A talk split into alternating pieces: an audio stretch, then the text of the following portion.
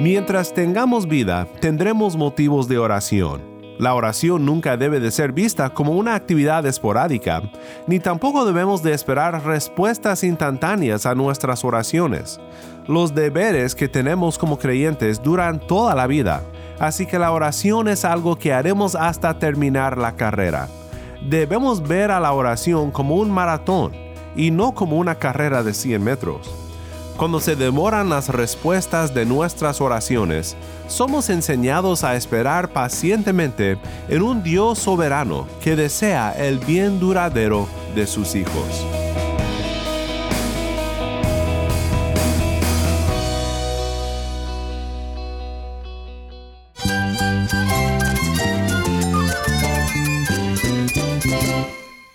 Cristo es todo para mí. Mi Salvador, mi amigo, mi guía. Cristo es mi verdad. Es nuestra guía, nuestro faro. Cristo es el Señor y Salvador. Nuestro protector, nuestro amparo, nuestra fortaleza. Es Jesús, el único que te lleva a Dios, el único camino, la verdad y la vida. No hay más ningún camino, es Jesús. Estás escuchando a El Faro de Redención, Cristo desde toda la Biblia para toda Cuba y para todo el mundo.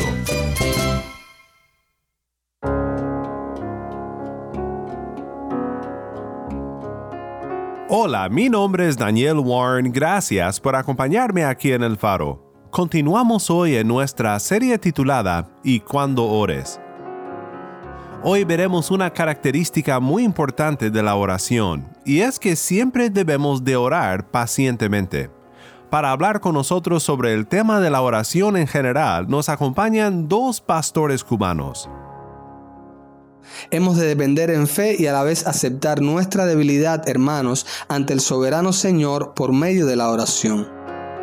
Dios busca intercesores ante su presencia que sean persistentes y pacientes al esperar su respuesta. Quédate conmigo para escuchar más de nuestros hermanos pastores en Cuba y para estudiar juntos la palabra de Cristo. El faro de redención comienza con exaltación worship amaneces sobre mí.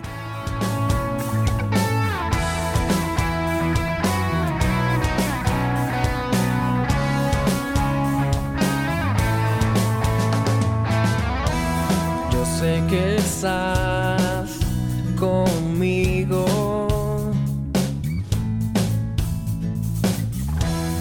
Sé que estás a mi lado.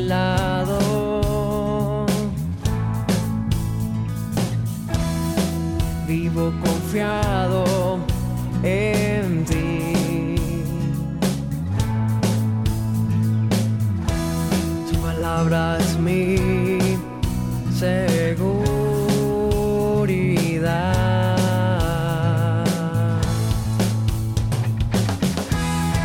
Brilla sobre mí, brilla sobre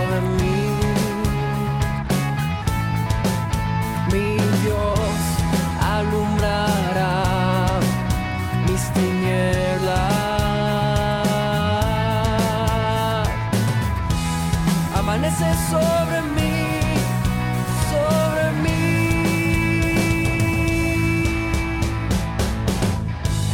Tinieblas cubrirán la tierra. Y oscuridad las naciones. Mas sobre mí say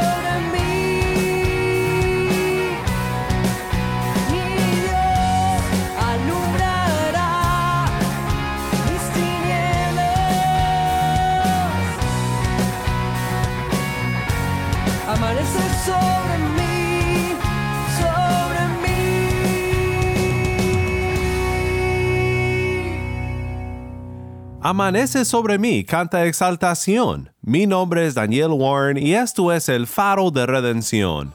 Cristo desde toda la Biblia, para toda Cuba y para todo el mundo.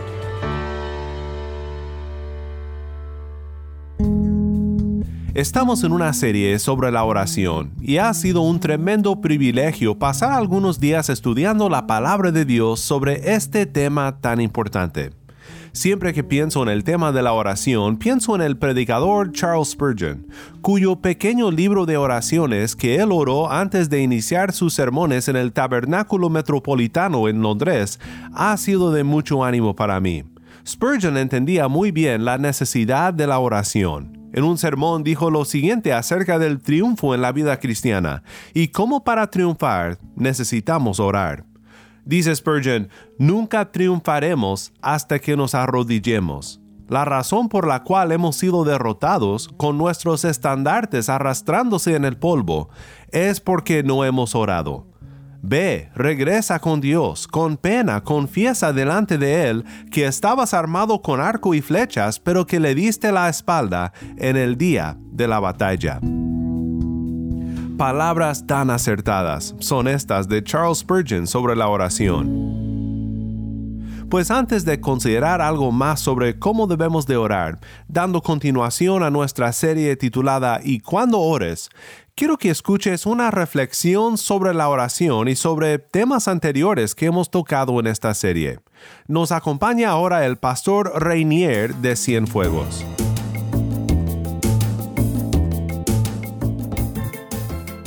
Ante todo, gracias doy a este programa cristiano radial por la invitación.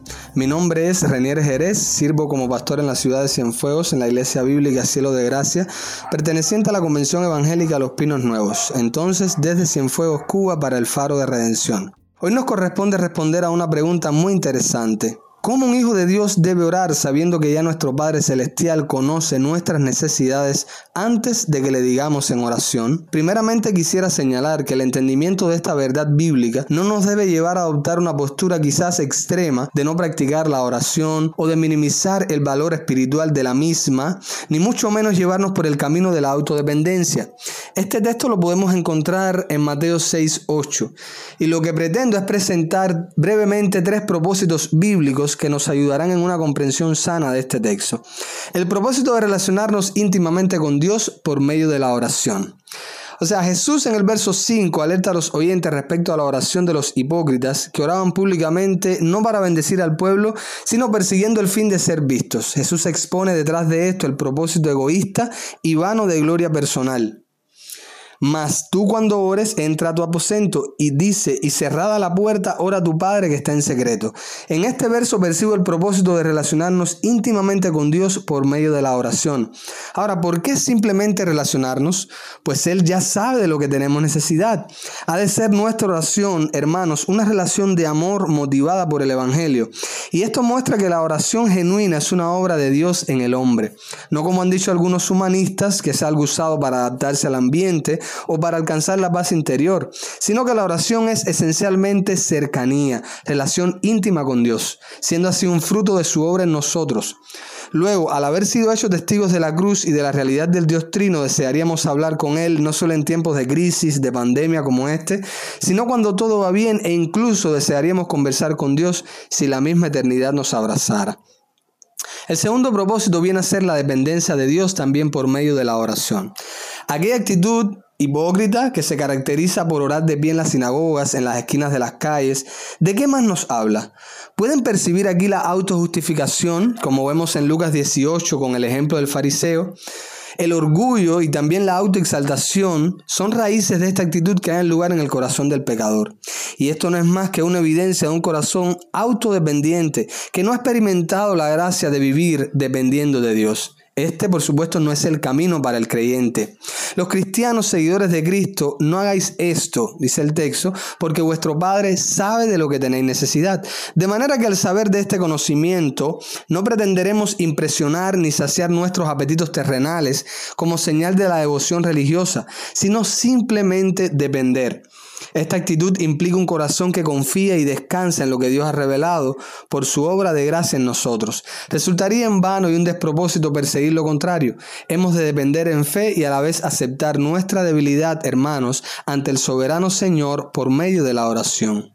Y por último, pienso que al escuchar que Él sabe de lo que tenemos necesidad antes de que le pidamos, el propósito de una oración cimentada en la palabra de Dios es uno de los que persigue el Señor para con la iglesia en estos tiempos. Vemos, por ejemplo, en el verso 9 que Jesús comienza la llamada oración modelo de esta manera. Padre nuestro que estás en los cielos, santificado sea tu nombre, venga tu reino, hágase tu voluntad. Evidentemente Jesús nos muestra una oración antagónica contraria a la de los hipócritas, una plática que se centra en Dios y no en el hombre. Vemos que tanto los judíos como los gentiles al orar usaban vanas repeticiones, esforzándose en el aspecto de la elocuencia en la oración, buscando qué? Buscando gloria para sí mismo. Sin embargo, ¿cómo podemos estar seguros nosotros de que nuestras oraciones están centradas en Dios? Por supuesto, cuando están cimentadas y de acuerdo a la escritura. Timothy Keller escribió al respecto, el poder de nuestras oraciones no radica en nuestras técnicas, sino que radica en nuestro conocimiento de Dios. El hecho de saber que Dios conoce antes de pedirle nuestras necesidades nos ayuda en el sentido de guiarnos hacia una oración centrada en Dios, o sea, en su palabra. El mismo Jesús testifica de este propósito al referir, porque escrito está, al Señor tu Dios adorarás y a Él solo servirás. Esta es la única manera segura de adorar genuinamente al Señor al dirigirnos a Él en oración. Entonces, querido oyente, recuerde, saber que Dios ya conoce lo que le vamos a pedir nos ayuda espiritualmente, nos beneficia, porque de esta manera somos guiados a relacionarnos íntimamente con Él, a depender de Él por medio de la oración y además de enseñarnos a fundamentar nuestras oraciones en la palabra. Que el Señor les bendiga y una vez más gracias doy a Dios y a Faro de Redención por esta hermosa oportunidad. Muchas gracias. Muchas gracias, Pastor Reinier. Que Dios te bendiga en tu ministerio en Cienfuegos. Mientras tengamos vida, tendremos motivos de oración. La oración nunca debe de ser vista como una actividad esporádica, ni tampoco debemos de esperar respuestas instantáneas a nuestras oraciones. Los deberes que tenemos como creyentes duran toda la vida, así que la oración es algo que haremos hasta terminar la carrera. Debemos ver a la oración como un maratón y no como una carrera de 100 metros. Si somos honestos, muchas veces no pensamos sobre la oración de esta manera. Queremos la respuesta que queremos y la queremos pero ya. Pero así no funciona la oración. Tenemos que reconocer que Dios está en control y que Él responderá a nuestras oraciones en su debido tiempo. Nosotros entonces debemos de orar con sinceridad, con propósito y constantemente, como vimos ayer. También, y esto es lo que quiero considerar contigo en nuestro tiempo juntos ahora, también debemos de orar con paciencia. ¿Alguna vez has batallado para orar con paciencia? No estás solo en esta lucha. Sé que yo también he sido impaciente delante del trono de la gracia, donde Dios promete misericordia y ayuda oportuna, aunque a veces su ayuda no es tan oportuna como nosotros creemos que debería de ser. Por eso, hoy quiero pensar contigo sobre el gran beneficio que es para nuestra alma y también el gran honor que le da a nuestro Dios cuando oramos con paciencia quiero recordarte de un pasaje que mencioné ayer y quiero profundizar un poco más en nuestra consideración del pasaje. Pablo dice lo siguiente en Romanos 12:12. Alégrense en la esperanza, muestren paciencia en el sufrimiento, perseveren en la oración. Hay temas interconectados aquí, alegría, paciencia y perseverancia. Pablo tiene en mente aquí el contexto de las tribulaciones por las que pasamos en esta vida. No me refiero solo a grandes sufrimientos por nuestra fe, como la persecución, por ejemplo, pero todo lo que nos duele y se nos dificulta viviendo en esta vida en la que nuestros deseos muchas veces tardan en cumplirse. La paciencia es, a mi parecer, un fruto del espíritu necesario en el contexto de un mundo caído. Por decirlo así, en el jardín todo lo deseado estaba al alcance de las manos de Adán y Eva, pero Dios en su gracia nos hace crecer en la paciencia. Nos hace crecer en la paciencia cuando recordamos nuestra esperanza venidera. Cristo volverá y pondrá en su lugar todo lo que está de cabeza en este mundo. También crecemos en paciencia cuando perseveramos en oración. Orando y creciendo en la paciencia van de la mano, porque la oración pide de Dios cosas que Él hará en el momento que Él determine.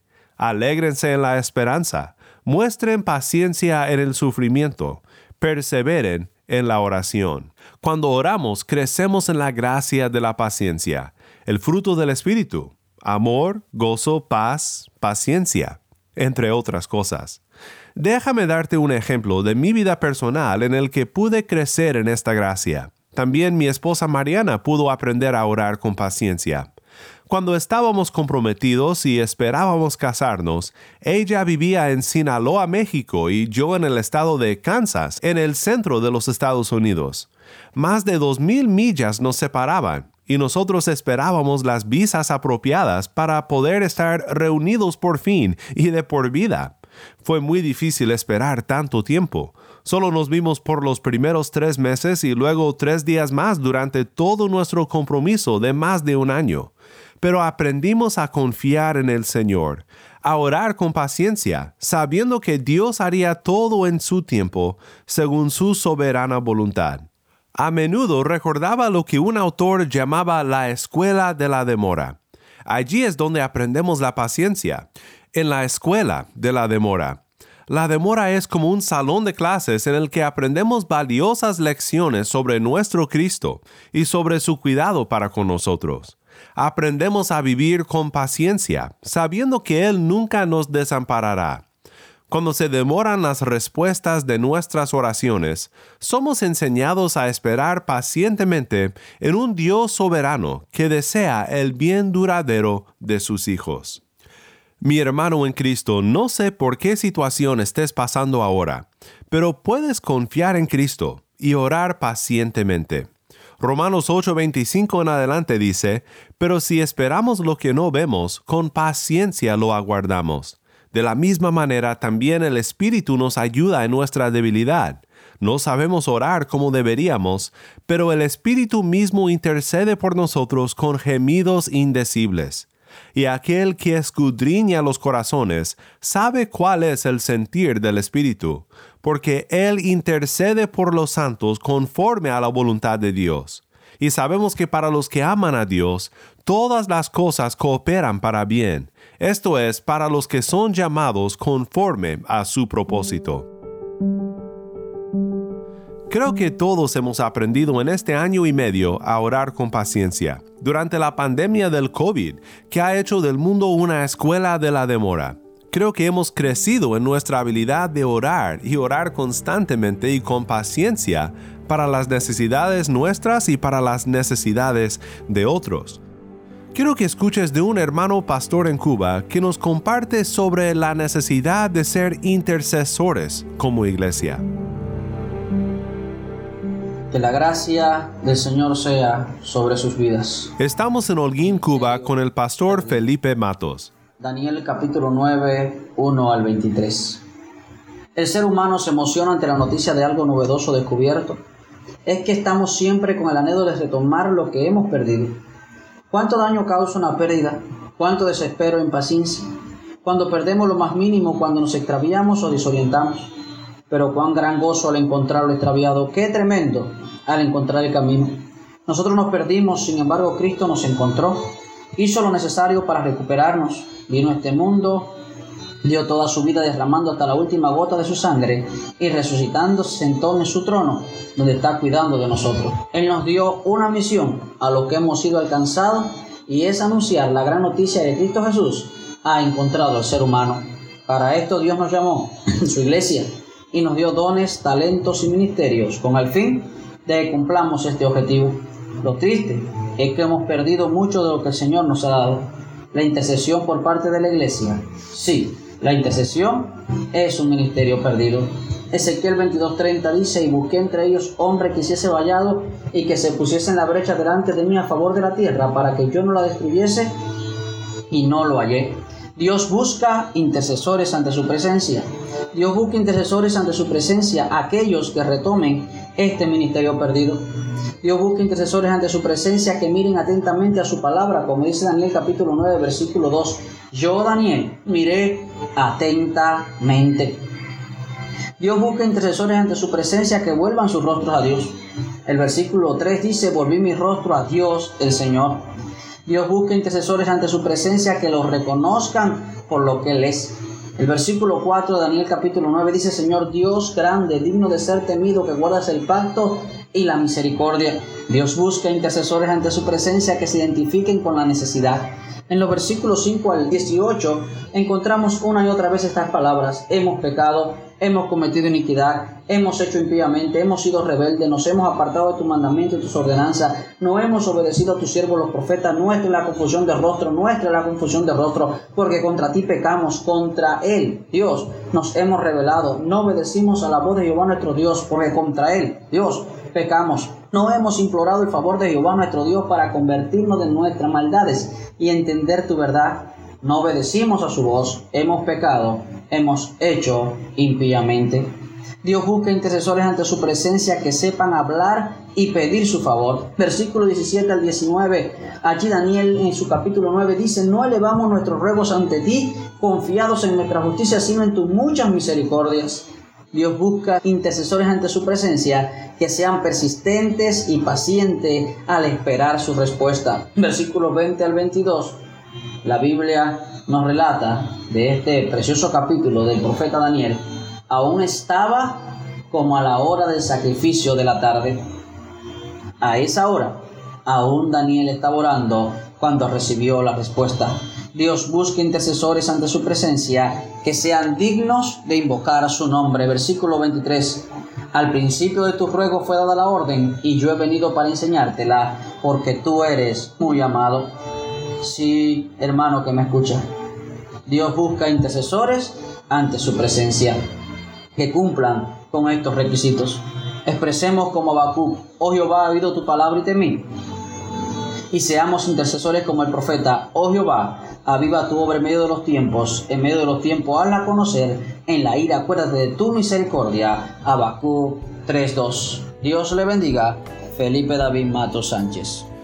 Muchas gracias Felipe por recordarnos de este ministerio tan necesario de ser intercesores como iglesia, orando siempre con paciencia porque sabemos que Dios nos escucha y que Él suplirá las necesidades y cambiará corazones en su tiempo yo te quiero animar a que desarrolles en tu vida la práctica de orar por otros con paciencia. Tal vez tú eres alguien que pierde la paciencia fácilmente con tu marido, con tus hijos. Pues te diré que es difícil perder la paciencia con alguien por quien estás orando pacientemente, esperando en Dios para cambiar su corazón, su actitud y su carácter. Te dejo con un versículo más que espero que te anime a no estar afanoso, sino a ser paciente, confiando en Dios por todo. Dice Filipenses 4:6, Por nada estén afanosos. Antes bien, en todo, mediante oración y súplica con acción de gracias, sean dadas a conocer sus peticiones delante de Dios.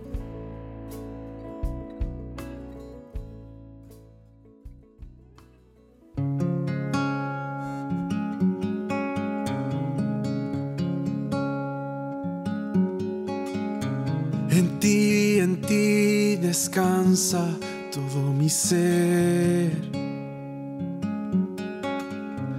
De ti, de ti viene la salvación.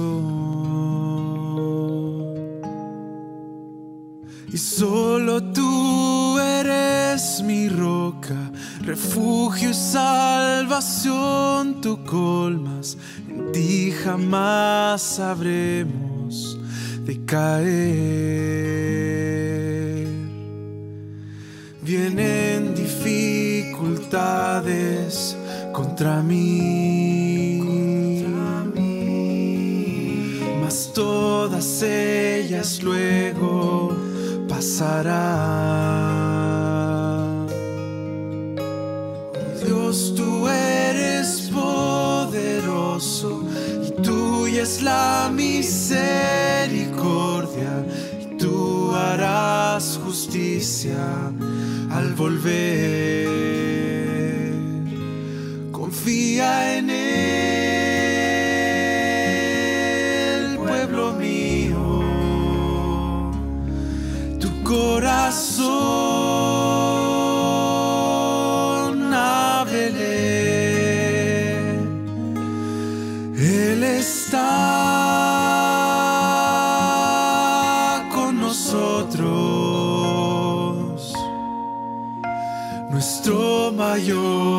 Fool.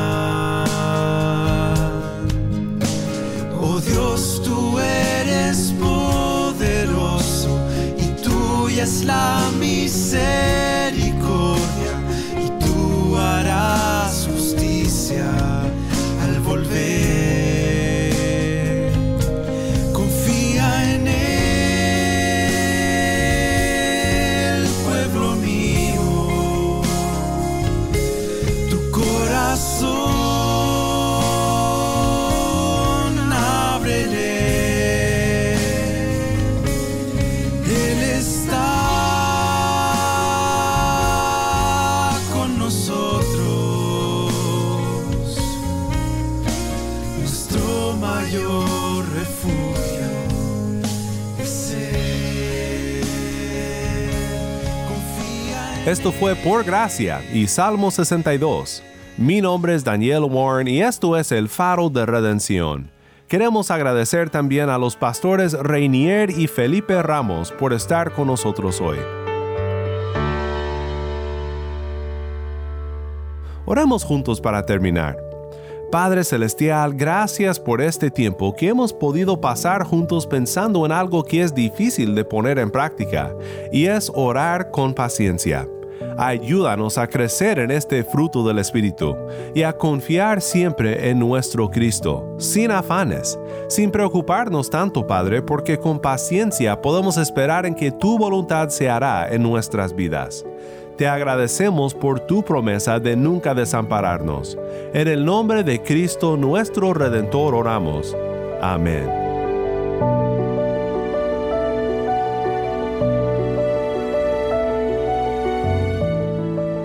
Para más información sobre el faro y sobre cómo puedes ayudar, visita nuestra página web elfaroderedención.org. Nuevamente nuestra página web elfaroderedención.org.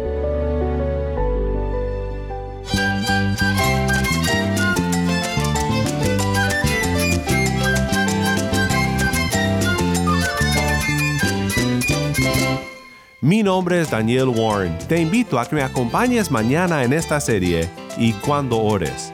La luz de Cristo desde toda la Biblia, para toda Cuba y para todo el mundo, aquí en el faro de redención.